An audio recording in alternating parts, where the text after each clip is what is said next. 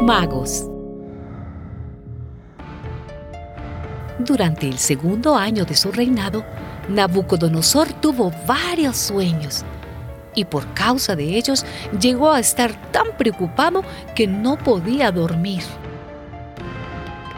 Entonces mandó llamar a magos, adivinos, hechiceros y sabios para que le explicaran aquellos sueños.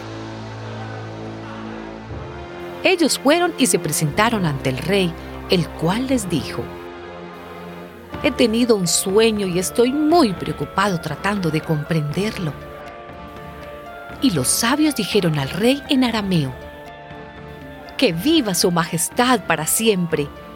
Cuente su majestad a estos servidores suyos lo que ha soñado, y nosotros le explicaremos lo que significa. Esta es mi decisión, contestó el rey. Si no me dicen ustedes qué es lo que soñé y lo que significa, serán hechos pedazos y sus casas serán convertidas en un montón de escombros. Pero si me dicen lo que soñé y lo que mi sueño significa, recibirán regalos de mi parte y favores y grandes honores. Así pues, díganme qué fue lo que soñé y explíquenme su significado.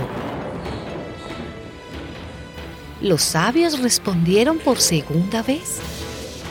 Cuéntenos, Su Majestad, lo que soñó, y nosotros le explicaremos el significado.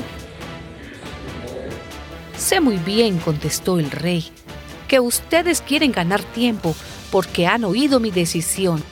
Por lo tanto, si no me dicen lo que soñé, todos ustedes sufrirán la misma sentencia, pues se han puesto de acuerdo para darme como respuesta mentiras y falsedades, en espera de que cambie la situación. Díganme pues el sueño y así sabré que también pueden explicarme su significado. No hay nadie en el mundo, respondieron los sabios, que pueda decir lo que Su Majestad desea saber. Por otra parte, jamás ningún rey, por grande y poderoso que haya sido, ha pedido semejante cosa a ningún mago, adivino o sabio. Lo que Su Majestad pide es tan difícil que no hay nadie que se lo pueda decir, a no ser los dioses. Pero ellos no viven entre los hombres. Al oír esto, el rey se puso furioso y ordenó matar a todos los sabios de Babilonia. Una vez publicada la orden, buscaron también a Daniel y a sus compañeros para quitarles la vida.